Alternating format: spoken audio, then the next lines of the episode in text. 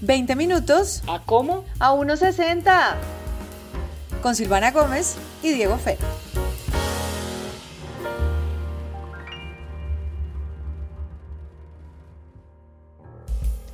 Adelante, su merced. Diego, Diego Fernando. A ver, otra vez.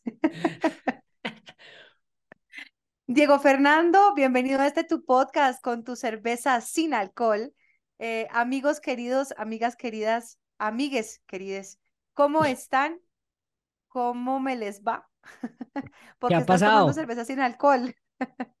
Estoy tomando desde hace rato cerveza sin alcohol para no tomar tanto trago. Ah, muy bien. Pero me hace Y, falta y es como que también está rico alguito. tomarse la cervecita. Sí, de acuerdo. Sí, pues no es lo mismo, por supuesto, pero esa, la, la águila sin alcohol es... Esto no lo están pagando, ¿no? Eh, No, de hecho, esta conversación la tuvimos hace, creo que te pregunté lo mismo hace un sí, sí, tiempo. sí. Y que Pero hablamos de que hay unas, que hay unas marcas que se están esmerando en, en hacerla que sepa rica. No como cuando estábamos adolescentes que solo estaba la Bucler y que era horrorosa. No, pues es que imagínese, Olea. ¿Tú te acuerdas? ¿Tú, tú alcanzaste a ir a una discoteca en Hacienda Santa Bárbara que se llamaba Sol, El Sol? Yo, yo intenté, iba a entrar, pues no entré porque, no, tal vez sí entré. Claro. Hijo de pucha, estamos Era para viejos, menores de edad. Si usted está oyendo esto y no sabe de qué estamos hablando, eh, corría el año 2000, 2001, por ahí, Mm. y en Hacienda Santa Bárbara alguien tuvo un cabezazo de hacer una discoteca para menores de edad dentro del centro comercial. Eh, que de hecho hoy en día ahí no es donde, bueno, ese, ese- local ha sido Hay como un casino, ¿no? Bueno, no sé. No sé si es el casino o el teatro, que también hubo ahí un Ah, teatro. no, no, el teatro siempre ha estado y ese estaba en otro lado. Yo creo que el casino.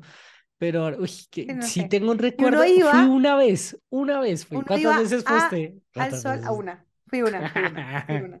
El día que la inauguraron, fui al sol. Y era el plan, y pues, marica, era importantísimo ir a, a la discoteca de Hacienda Santa Bárbara de menores de edad.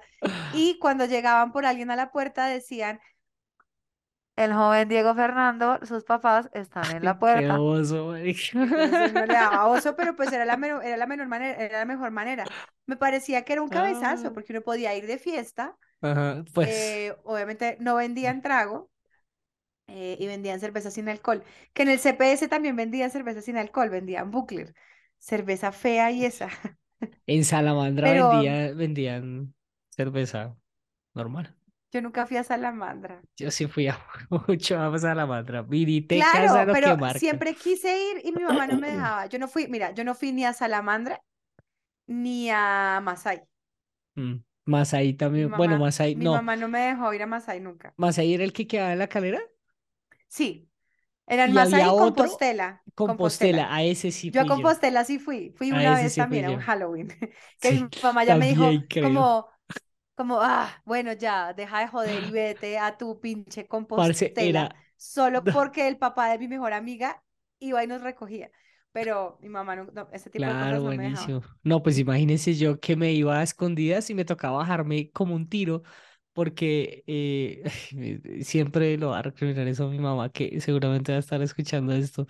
Solamente me dejaban salir hasta las 7 de la noche y me daba una piedra, parce. ¿Y por qué pero hasta las 7 de porque, la noche? no Pero no sé, yo. no sé, o sea, no entiendo. Señora, Pero, o sea, solo mamá, salías a jugar fútbol, ¿o responda. qué?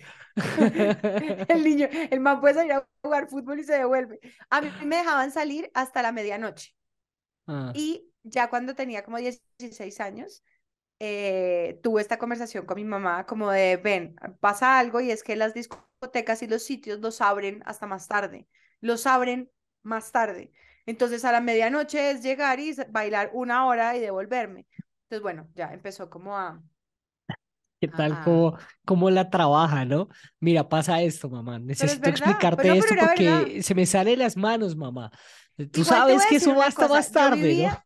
No, yo vivía castigada, yo vivía ¿Cómo la castigada, pero, pero te voy a decir una cosa, mi mamá me dejó salir mucho, igual, y yo salía siendo menor de edad, esto es una irresponsabilidad lo que voy a contar, pero Ay, no. yo salía mucho siendo menor de edad a discotecas, Sin que sus pero mi papás mamá supieran. sabía. ¿Su mamá No, sabía? señor, mi mamá sabía. Yo nunca le dije mentiras a mi mamá de dónde estaba en una discoteca. Yo nunca le dije, voy a estar en la 82 y dos y me iba a la calera. Porque yo en, ese, en esa cosa como que se sentía, tenía sentido como yo decía, me llega a pasar algo y yo le llego a decir a mi mamá que yo estoy en otro lado y me pasa algo. Claro. O sea, ahí sí me pasaría algo. Pues sí. Entonces, la ley de Morphy. Siempre le dije, siempre, claro, entonces siempre le dije, voy a ir al 82, había un sitio eh, al lado de Charlie's, que ahora eso es el retiro y ese Charlie's ya no existe. Había un sitio que se llamaba Central Perk. Uy, ese Charlie's era, una delicia. Yo no sé. Y ahí, quedaba, ahí quedaba como un café y una discoteca que se llamaba Friends, como la serie. Y dejaban entrar menores de edad. Yo rumbeaba allá y me dejaban entrar. Eh, ahora que me acuerdo, ese Charlie era famoso y lo hicieron en su momento famosos también los de 88 y Radioactiva, alguno de los dos, porque eh, pautaban mucho ahí y pues también hacían como mucho mm, e, el popular eh, remoto desde, desde el Charlie, sí, claro. No, pues no, porque no, ahí, era, ahí era como la radio entrada, que me llegan. Digamos que esa era como la entrada a la zona rosa. Y, sí, exacto. pues era la zona rosa y ahí estaba un montón de sitios. Era la época de jeans and jackets. Exacto, el retiro no existía, Atlantis no existía, eh, bueno, había un montón de sitios.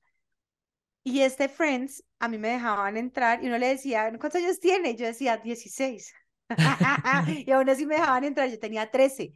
13 Diego Fernando. Uy, no, no, qué vergüenza. Pero te voy a decir, mi mamá. Yo a las 7 de la noche tenía que estar en la, casa. A los 13. Pero mi mamá sabía dónde a estaba. Las 6, tal vez. Siempre había una mamá que nos recogía. O sea, digamos que había como todo un, un parche de la mamá de tal es la que va y los recoge. Y entonces yo dormía en la casa de mi amiga y, o sea, siempre estábamos como controladas en medio de todo. Pero la calera no me dejaba subir porque la regla de mi mamá es, era a la calera el tema es, tú no sabes quién baja borracho y te puede estrellar. Tenía toda la razón. En esa época había mucha gente que todavía manejaba eh, borracha.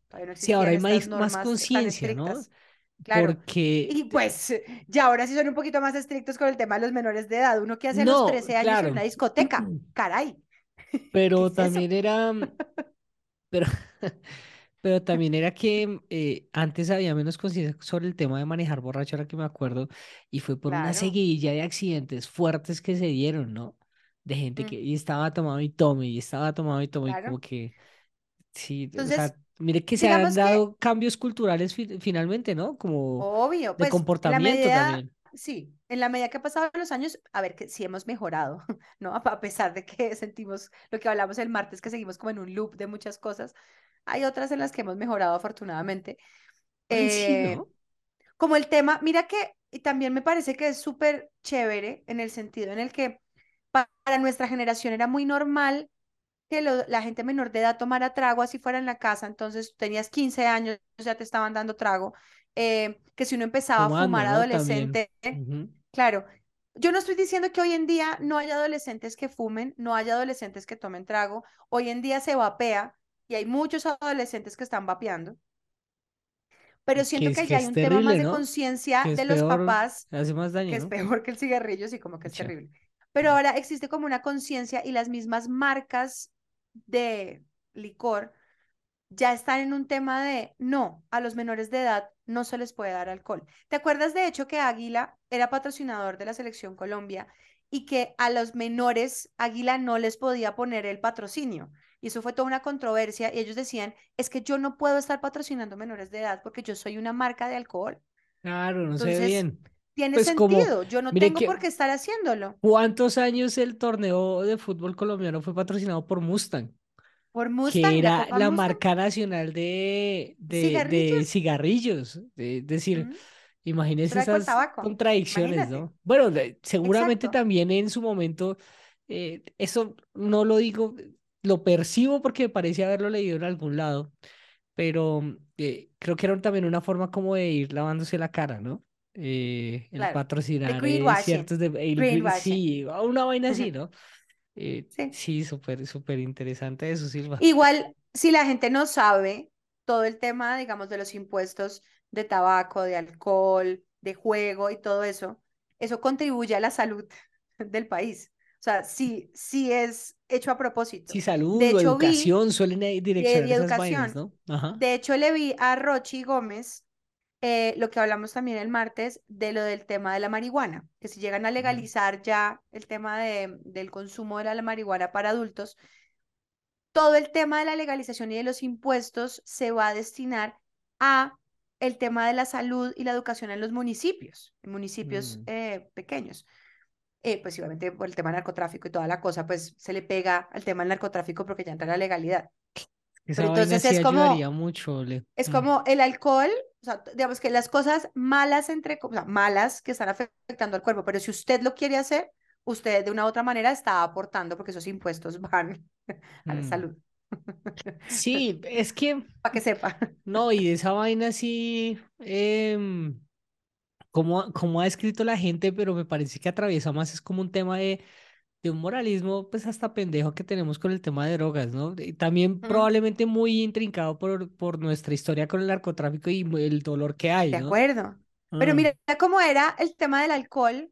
Acá en Colombia yo no sé si hubo e- existió ese tema del alcohol y el contrabando del alcohol. En Estados Unidos fue muy fuerte, igual que en Europa. En Estados Unidos el tema del contrabando del, del alcohol era de mafias eh, hasta que lo legalizaron, ¿no? Igual que el tabaco. Y fíjate cómo se, se, a, a la sociedad se le olvida todo lo que tuvo que pasar y que normalicemos que haya adolescentes fumando, que haya menores de edad tomando trago, mm, y ahorita con las drogas no. Y puede que lo legalicemos y entendamos que, pues, sí hay muchos adolescentes que están fumándose un porro y mm, que puede ser igual que fumarse un cigarrillo y que se estén tomando un trago. Entonces ahí es donde toca tener las conversaciones con los chinos, de que sepan que tiene que, pues, cuáles son las consecuencias, mm, em, ¿no? Y, y lo que estamos hablando es si ha ido cambiando el tema de que los, los adultos hemos entendido que, pues que si hay una edad, yo no voy a taparme con una venda, pues, y lo que te digo, yo no voy a decir que, "Ah, no, nunca más una persona de 13, 14 o 15 años se va a fumar un cigarrillo o va a tomarse un trago porque eso es mentira. mm. ¿Tú, tú a qué edad te emborrachaste por primera vez? Estaba echándole cabeza tal vez a los 14 o a los 16, no me acuerdo. ¡Grande! Mm, sí, Claro, porque te dejaban salir hasta las 7. pues es que yo era, sí, yo era además eh, muy, le, le tenía como entre miedo y respeto a mis viejos eh, en ese sentido. No sé, no, yo hacía caso también, ¿no? Porque me hubiera podido pues valer tres y quedarme y llegar tarde, pero Mm. como que, no, no sé. Pero ¿y en la casa, en tu Mm. casa no te dieron trago adolescente? O sea, Tal nunca vez te mi a los alguna 15. vez me dio un Bueno, sorbito, chino, ya se pero... puede tomar su vinito, ya se puede tomar su cerveza. No, ¿sabe qué no? Mis viejos en eso sí, a los 18 ¿Qué? sí, a los 18 sí Antes me, no. sen- me sentaba a Ah, tomar con mi fíjate. vieja una cerveza que nos gustaba echar paja, eh, o con mi viejo whisky y escuchar vallenato, eso lo recuerdo mucho. Eh, pero no, eh, de y fue, no, pero además imagínese ese nivel de borrachera que tuve yo, en e- me acuerdo, no me acuerdo del año, pero me acuerdo de la borrachera porque fue con Tequimón y fue como Obvio, para un clásico. partido de la selección. eh, sí, fue para un partido de la selección. Y entonces compramos la de Tequimón porque era lo único que podíamos comprar entre, Mi primera borrachera fue con Tequimón, sí, pues obviamente. pelados que no teníamos, lo- a penas en la mesa. Y mm, ¿Cuánto costaba el Tequimón? Como 12 mil pesos la caja. no, sí, una vaina así, no, no, no, no me acuerdo. Si no menos. y ninguno quería tomar. Y yo vea el partido y mame gallo y, y hágale a esa caja y hágale. Claro, parce, llegó un momento en el que me empecé a guasquear todo ese tequimón asqueroso. Es que además este Tequimón, uno se, uno se lo tomaba y no sabía tan feo, entre comillas, era No, asqueroso. era, Y era luego como uno un se vomitaba ahí con guaro. tetero. Esa vaina era asquerosa. no, no Un saludo a mis amigos millennials que fuimos a la discoteca Sol y que nos emborrachamos con Tequimón. Que, que fueron a Salamandra a la miniteca de algún colegio.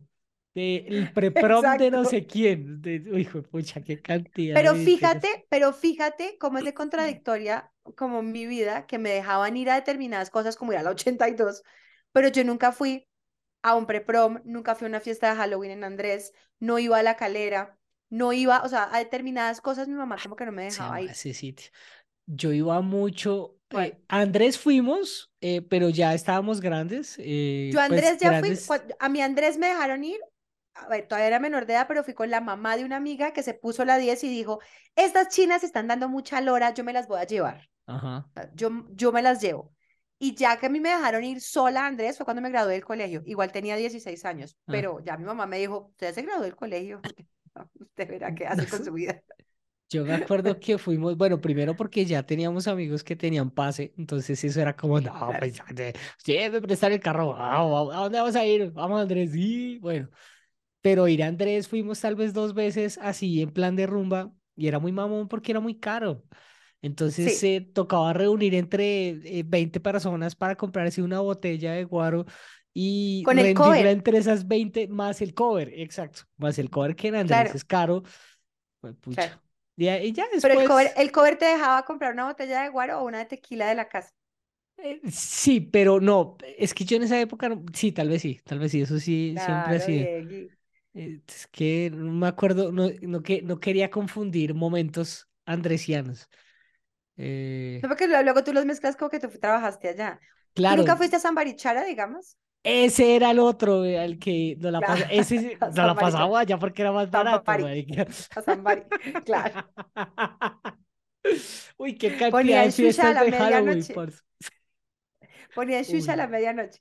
no, no, no, no, qué Pero mira que yo a San. Barichara fui ya en la universidad. No Ah, fui tan adolescente. Ya fui, pues, a seguía siendo adolescente, tenía 17 a 18 años.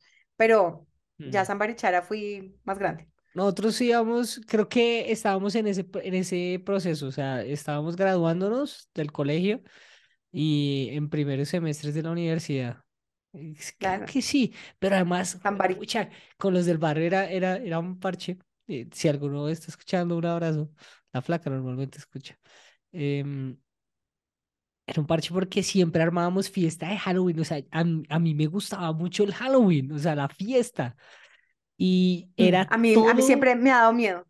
Parce, era todo un, todo un proceso de como un mes o dos meses antes de ir pensando, bueno, marica, sí, de que nos vamos a disfrazar.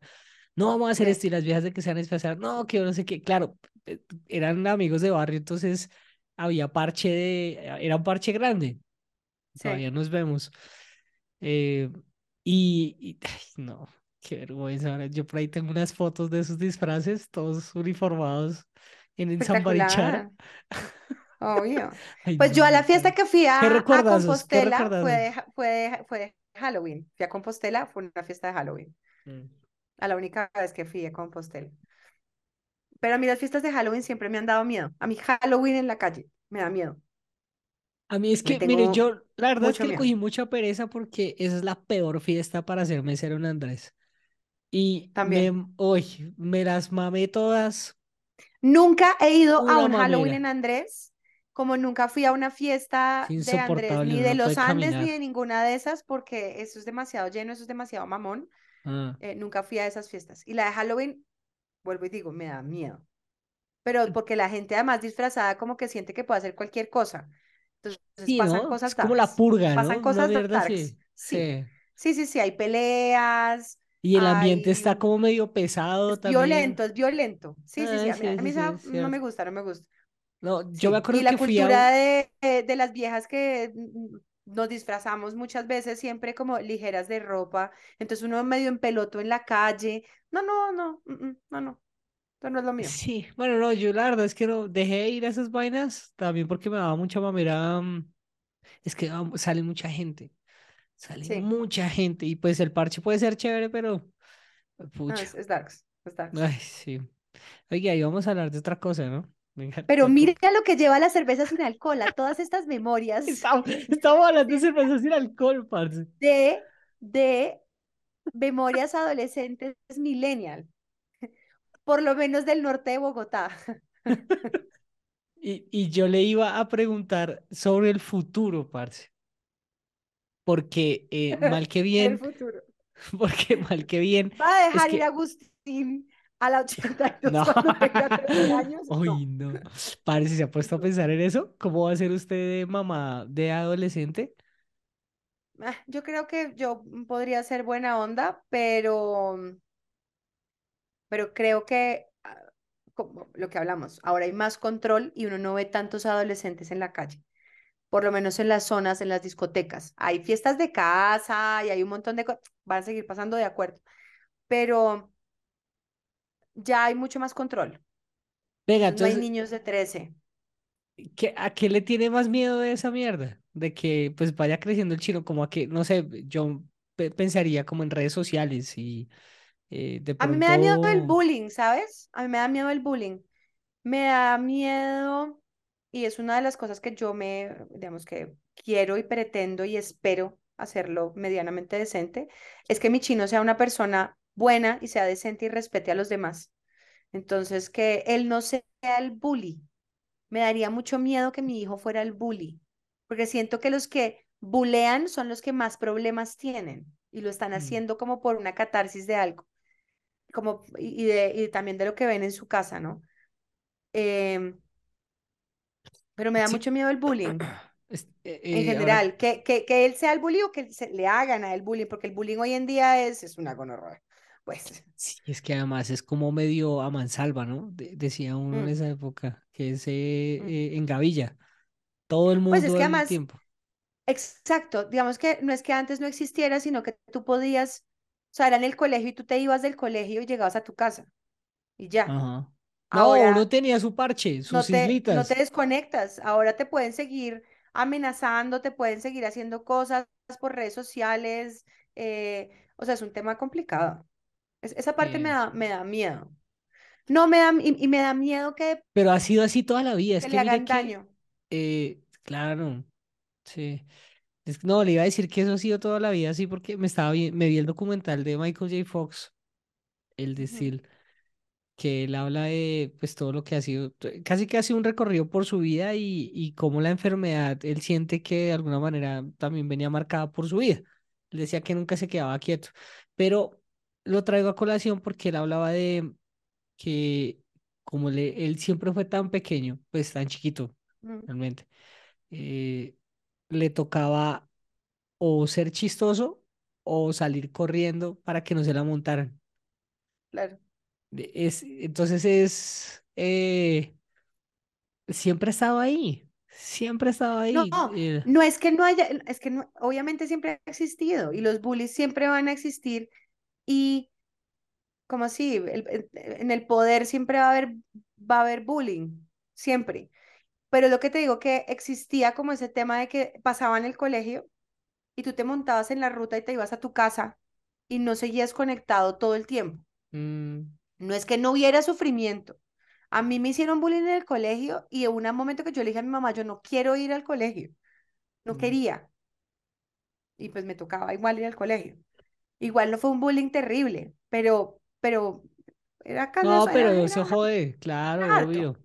Pero es el tema, digamos, de que siento que eso ha ido cambiando y también de, de cómo hemos entendido a la sociedad de siempre bulleaban a los Pero si pequeños, a hemos los de cambiado, es gafas, que ahí a los de discapacidad. Yo sí creo, Diego, y mira que yo veo a la generación, uno no a los Z, sino a los que siguen tan, bueno, adelante, siempre, siempre va a haber algún hijo de puta, eso siempre va a pasar.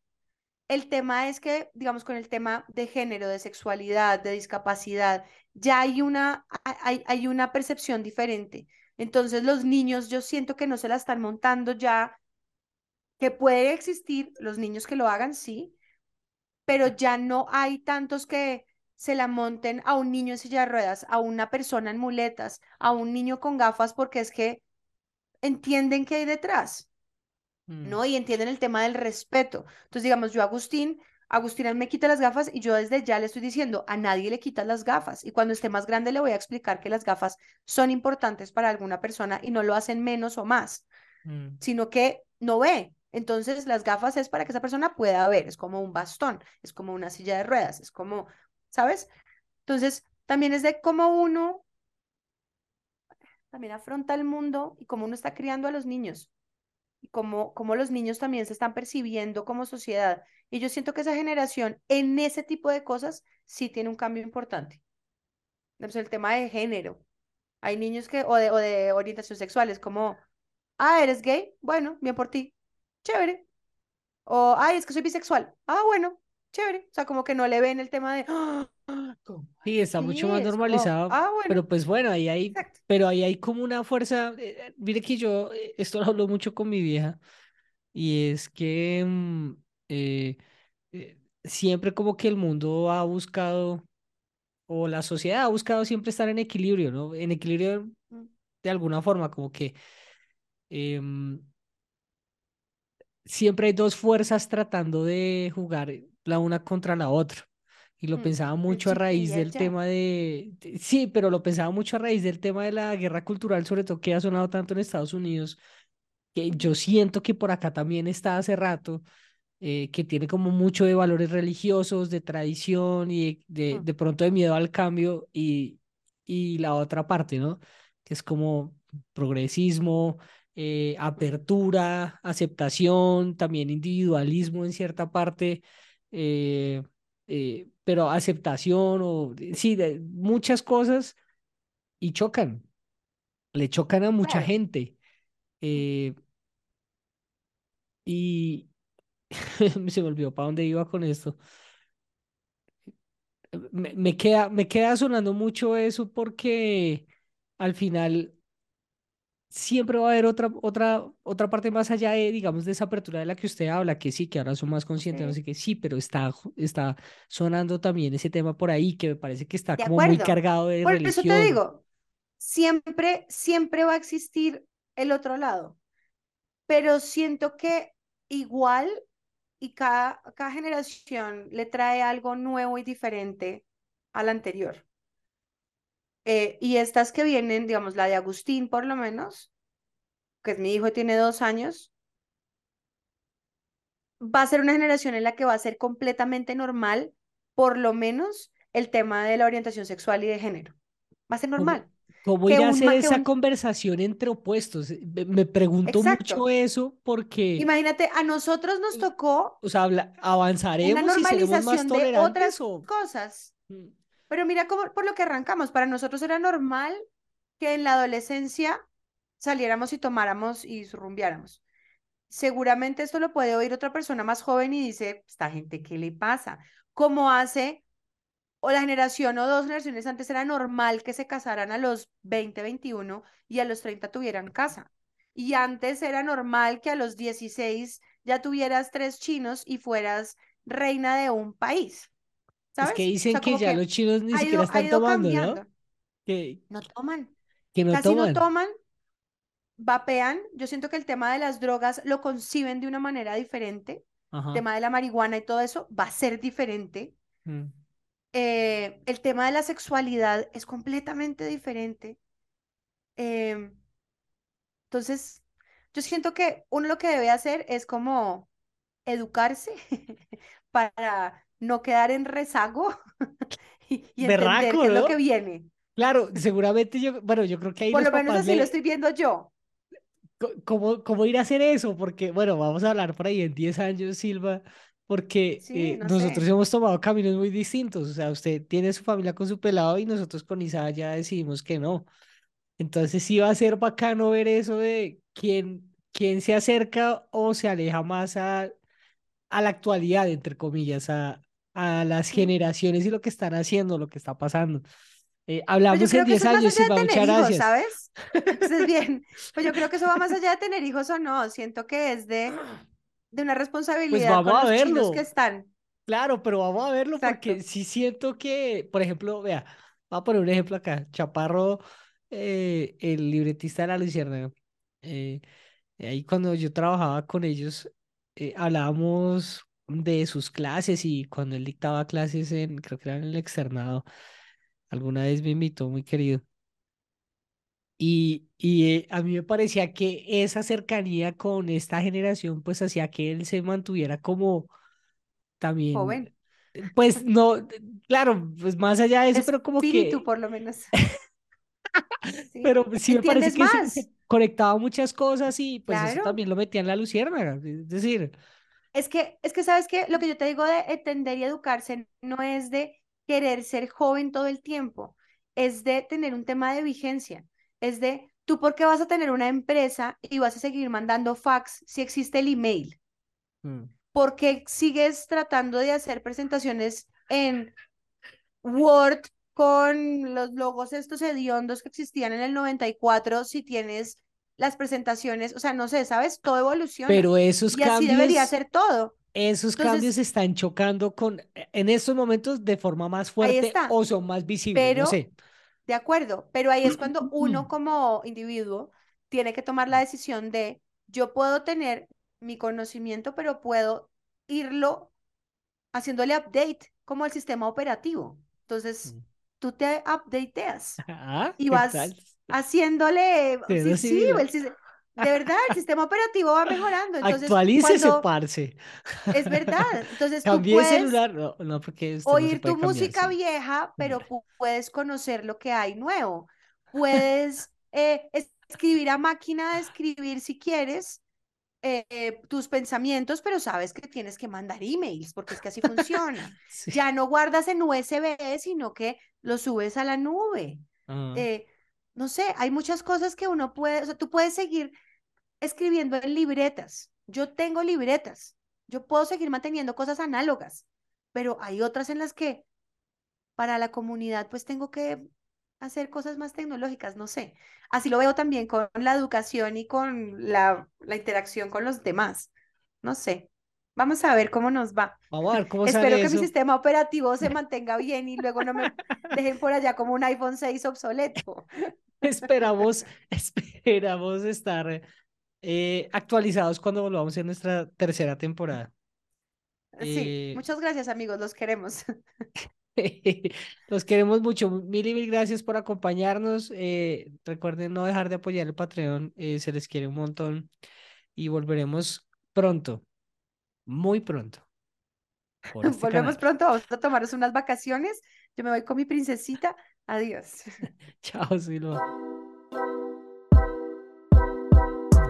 Este es un podcast coproducido por El Rotolo y Relatores. Recuerden que nos pueden seguir en nuestras redes sociales. Estamos como arroba Silvana Gómez y arroba Diego Fero, tanto en Twitter como en Instagram. Si le gustó este episodio, ayúdenos a llegar a más personas. Puede recomendarnos con sus amigas y amigos o dejarnos una calificación de 5 estrellas con comentario en su plataforma de podcast preferida. Esto es A160 con Diego Fero y Silvana Gómez.